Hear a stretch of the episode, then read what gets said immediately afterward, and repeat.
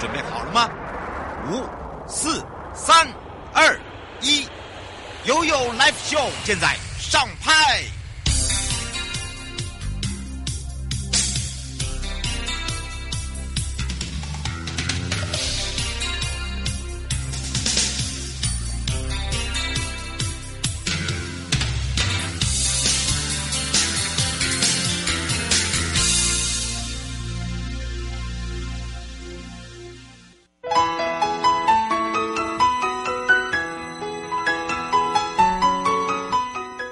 再次回到了 ufa 零四点一正声广播电台，陪同大家，我是你的好朋友瑶瑶。当然，这时间来到了生活法律，当然我们陪伴大家呢，带由台北地检署许佩云检察官讲到哦，这个借钱呢，尤其在这个时候不还呢，哎，小心啊，是不是已经变成是诈欺呀？很多听众朋友可能没有呃想到过哦，就是说跟人家借钱哦，这个有时候呢。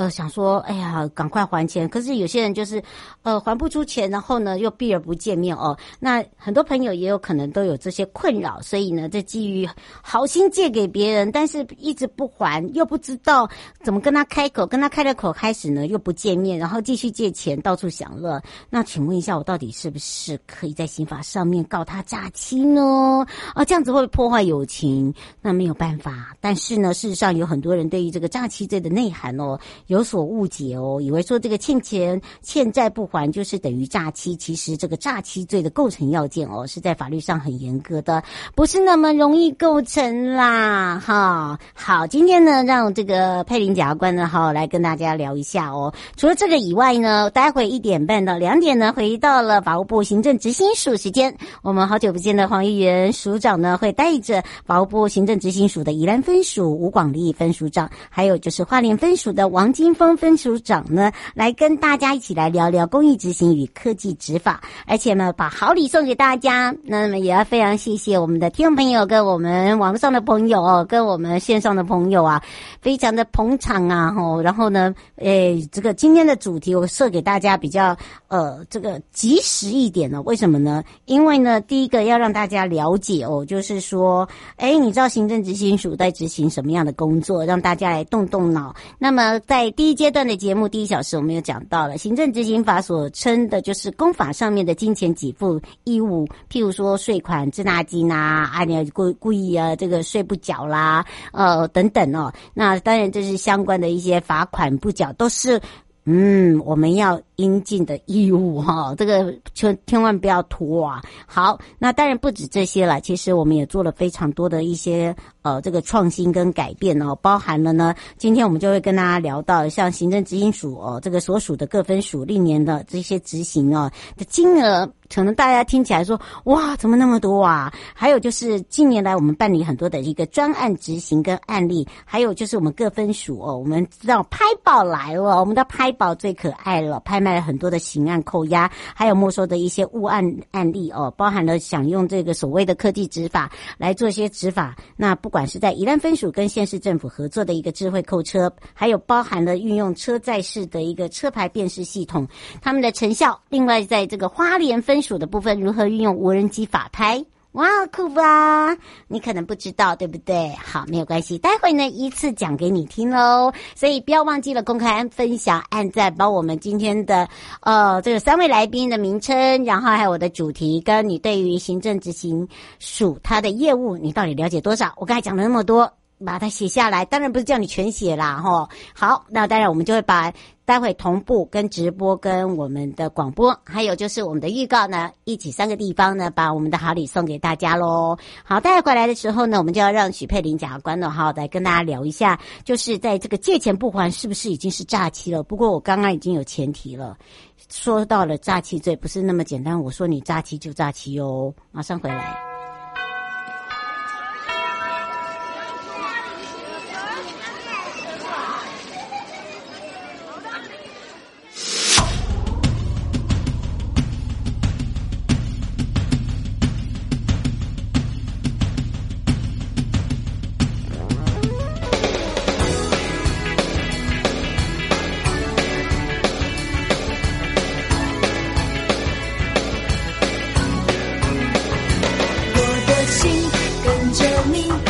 是不在教室里黑板上每个数字都变成你的眼睛。在生气在着急所有感情牵着你不愿意失去狗生活法律 gogogo 你我生活的好伙伴我是你的好朋友哦。我是你的好朋友瑶瑶，再度回到了 You Life Show FM 零四点一正声广播电台，陪同大家。当然呢，也回到了台北地检署许佩玲检察官时间了。那么我们说到借钱不管哦，这个到底是不是诈欺？不过呢，我们刚才讲到了，有很多人有这种困扰，然后呢，已经追到人了，然后他又开始避不见面，然后呢，我想要告他，到底这个欠债不还是不是等于诈欺？可是我们刚才又讲到了这个诈欺罪，不是我们说，哎，你诈欺就诈欺。其实，在构成要件上面，法律是很严格的，到底有多严格？到底如何构成哦？那当然，我们实际上呢，这个诈欺罪到底是怎么认定的？这个也是要来呃，让我们今天呢，佩林检察官来告诉大家之外呢，也让解决我们的听众朋友问题了。那么要开放零二三七二九二零，让我们全省各地的好朋友、内地的朋友、收音机跟网络上的朋友一起来关心。所以我们让佩林检察官跟大家打个招呼喽，哈喽，哈喽，主持人跟各位线上的听众朋友，大家好。哇，说到了哈，如果有这个年关到了哈，如果欠钱又没还，哎呀，头很痛哎，到底要不要开口？啊，又找到人了啊！什么时候还我钱啊？哎呦，不见了，好生气气啊！我可以告他吗？呃，对，因为因为过年了，大家都想要说哦，可以有多一点的钱可以过年。那但是欠钱不还这件事情啊，可能在民事上会比较成立上会比较简单，但是刑法上的诈欺呀，其实大家好像对他的了解会有一点点误误解，因为大家会想说哦，骗人就等于诈欺，可是其实骗人不等于诈欺，因为我们刑法上的诈欺的要件其实是蛮严格的，我们要先看你的。主观上的想法，你要有一个对方是要有一个不法所有的意图，然后他客观上的行为，他有一个施用诈术，然后让你陷于错误，然后以至于你有一个财产上处分的行为，这样才叫做诈欺。那这样听起来好像很抽象，对，事实上就是说，其实简单来讲就是说我们。对方就是我们要去证明所谓的不法所有的意图，就是说我们要去证明说对方要跟我借钱的时候，他就有他就有不想还的意思，或者是他借钱的那个理由是假的。嗯，例如说他可能说哦，因为我我生病了要动手术，然后我要缴车贷，我要缴房房租。可是后来发现说你根本就没有要动手术，你根本也没有房子，嗯，然后你也没有买车子，所以你的理由全部都是假的。嗯，那如果说你的理由是假的，这样子我们在法律上会比较容易可能认定他有不法所有的意图。嗯，简单来讲就是呢，你到处骗了。对，你要是真的你的理由是假的，那其实我们最常发现就是说最最常看到就是说，可能你的朋友就是跟你说啊，我就是最近手头比较紧啊，我需要一些钱生活，我需要生意周转。然后用这些理由来跟你借钱，那通常你会考虑说，因为他是你朋友，或者是你会觉得说，啊，反正小额啊，或者是我身上有钱，我就先借你。那假设说他只是用这些欠钱啊，然后要生活费等等的理由跟你借钱，那你也真的借了，那法律上其实会认为说，你那时候借钱是因为。基于你跟这个人的私人情谊、信赖关系，然后你自己也有经过一些风险的评估之后，你才去借。那纵然他后来后后面跟你说啊，我可能五天内还你，或是一个月内还你，到后来他就是用各种理由推脱，或是根本就消失。那这样我们法律上也不会认为是施用诈术，因为我们认为的施用诈术应该是他行为时的那个行为，而不是他事后他推脱了这些行为。嗯，是朱阿姨想请教一下，就是他呃，这个跟对借给对方钱，但是因为是好邻居，没有写借借条，前几次都有还，后面都没还，那那现在后面的话该怎么样来追讨？呃，就是如果说像是这种状况啊，其实就是我们最常见的借钱不还的情况。那因为他是邻居，所以我们通常如果说他要提告刑法上的诈欺，通常会认为比较。不可能构成，对，是他先前又又有借有借有还这种情况，就等于是前面有还，后面没还了。对，但是因为前面有还，我们会认为说那一个人他绝对他应该主观上没有所谓不法所有意图，因为假设说我是一个一开始就想要骗你钱的人，我就不会去还你钱，所以他不构成诈欺。这个通常会认为有借有还的这个行为，通常会认为说他没有不法所有的意图，但是不是说一定，是说通常这样的行为会认为说他。至少他不会构成刑法上的诈欺，那但是民事上，因为呃，就是民事上他只要证明说你们有这个债务关系存在，其实还是可以请求的。嗯，所以基本上就是说，你是不是有意图性的，对不对？对。然后你是不是有骗？有意图。对，然后你是不是有骗人的举动？对。应该简单来讲，那如果真的被被欠钱啊不还该怎么办呢、啊？真的就是一个头很痛耶。如果是这种状况的话，建议就是说，呃，其实走民事诉讼可能会比较快得到我们比较能够获得的一个保障，因为其实我们大家借钱主要的目的也是希望说我们。希望说对方可以还我钱嘛？那其实你不管是透过你，就算你提告刑事好了，你告成了，你真的起诉了，其实国家也没有办法帮你还这笔钱。所以其实你如果真的要拿到这笔钱，你要的就是去提起民事诉讼。那民事诉讼当然就有一些证明上的问题啊。嗯，你必须证明说你们之前有债权债务关系存在，然后确实你有交了这笔钱。那这个就是必须说你可能。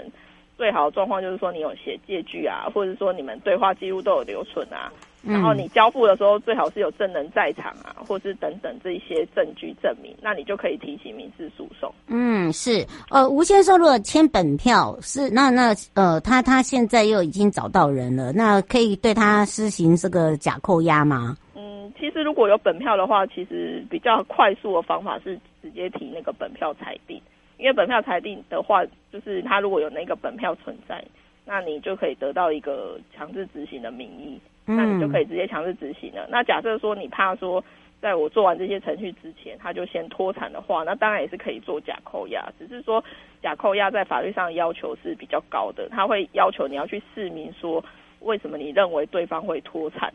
那这个东西就会涉及到说，你要怎么证明这个人有脱产的问题？嗯，张先生说什么？呃，什么样的状况可以强制执行？交还钱？强制执行就是你要有一个执行名义啊，就像你提起民事诉讼得到一个确定判决，嗯、或是你得到一个本票裁定，或是你用一些支付命令，然后对方也没有异议，那你已经确定了，那你就可以拿这些执行名义去请法院帮你强制执行。嗯，他说除除了钱跟呃房子也是一样吗？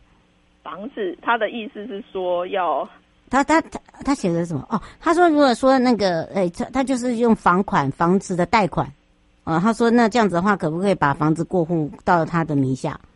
你意思是说那个人有跟他借钱，对，然后他想要就是对方还不出钱，想要用房子的部分，对，他现在是他现在这样写。如果是这样子的话，那其实你要一样，就是你强制执行的程序，你不管是要扣人家的动产或是不动产，你还是要有一个强制执行的名义啊。嗯。那至于说你们还款的方式，这个是跟强制执行的方式是没有关系的，就是你们可以自己去约定说他要怎么去偿还这笔债务。那如果你认为说他已经就是他这个部分他把房子过户给你，那你们已经抵消你们之间的债权债务关系。嗯。这样子也算是一种还款的方式，但是它就不是一个一般强制执行的程序。嗯，是。哦，这个是卢小姐说借借人家呃借朋友身份证来做电信呃呃什么？